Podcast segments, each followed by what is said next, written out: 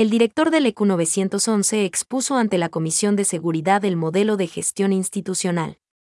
Ante la Comisión de Soberanía, Integración y Seguridad Integral compareció el director general del Servicio Integrado de Seguridad ECU 911, Juan Zapata, a fin de explicar la situación actual de la institución.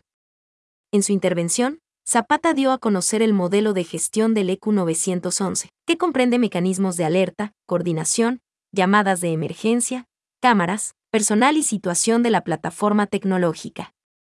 Informó que el gasto en tecnología a escala nacional llega a los 2 millones de dólares y que el sistema ha operado durante 10 años de forma ininterrumpida. La asambleísta Patricia Núñez expresó su preocupación sobre la disminución de recursos a partir del año 2017, por lo que no todas las cámaras están funcionando en la provincia de Chimborazo, tampoco en los buses ni en los taxis el parlamentario Augusto Guamán consideró necesario que el Servicio Integrado de Seguridad tenga un modelo estándar que beneficie a los gobiernos autónomos descentralizados, con especificaciones técnicas para las cámaras y otras características que contribuyan a la seguridad ciudadana. Frente a las inquietudes de los legisladores, el funcionario replicó que se encuentran en un 60% de modernización, que incluye el tema de cámaras, y que los gobiernos autónomos descentralizados deben estar interconectados con este sistema el legislador Ramiro Narváez, presidente de la comisión, mocionó que un equipo técnico prepare un informe con recomendaciones respecto al presupuesto, incremento de cámaras, modernización y repotenciación del sistema EQ 911, la cual se aprobó con seis votos afirmativos.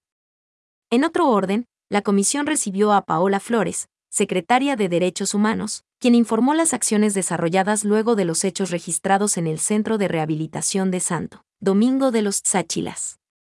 la funcionaria dio a conocer que se han instalado mesas técnicas que trabajan en un censo nacional penitenciario y en capacitación para determinar la situación de las personas privadas de la libertad. Para finalizar, Ramiro Narváez mencionó que frente a la crisis carcelaria y la situación de inseguridad que vive el país, la Asamblea Nacional, a través de la Comisión de Seguridad, preparó un informe con 127 recomendaciones, de ellas, más de 90 no requieren de una ley, sino que dependen de la voluntad política del régimen. La secretaria de Derechos Humanos se comprometió a revisar las 127 observaciones, a fin de ajustarlas al plan de política pública hacia una verdadera rehabilitación social.